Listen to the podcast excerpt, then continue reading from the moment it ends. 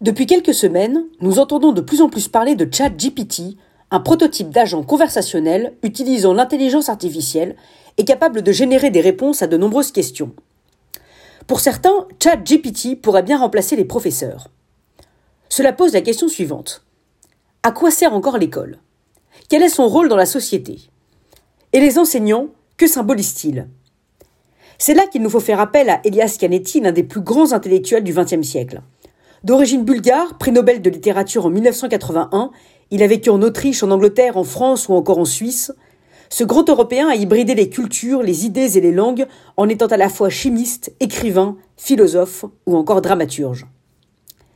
Dans son œuvre autobiographique, il nous propose une définition de l'école qui fait beaucoup réfléchir. Je le cite.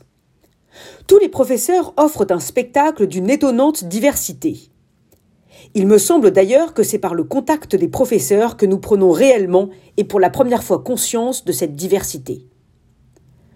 Tout cela contribue à faire de l'école quelque chose de plus que ce qu'elle est supposée être, à savoir l'école de la diversité humaine, et pour peu qu'on la prenne un ton soit peu au sérieux, l'école de la connaissance de l'homme. Qu'est-ce qu'Elias Canetti cherche-t-il à nous dire? L'école n'est pas simplement le lieu de la transmission et de l'apprentissage des savoirs. Par l'intermédiaire des enseignants, elle est aussi l'endroit où le regard s'aiguise.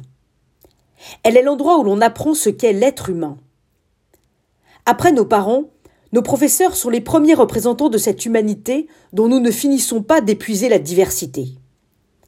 L'école est ce moment où nous apprenons à toucher du bout des doigts le singulier et l'universel où nous commençons à comprendre la complexité et la nécessité de leurs liens. En s'exposant chaque semaine devant nos yeux, au même horaire, dans le même lieu, chacun de nos professeurs nous fait goûter la saveur de l'altérité. Une diversité que les enfants ne cesseront par la suite de rencontrer partout où ils iront lorsqu'ils auront grandi.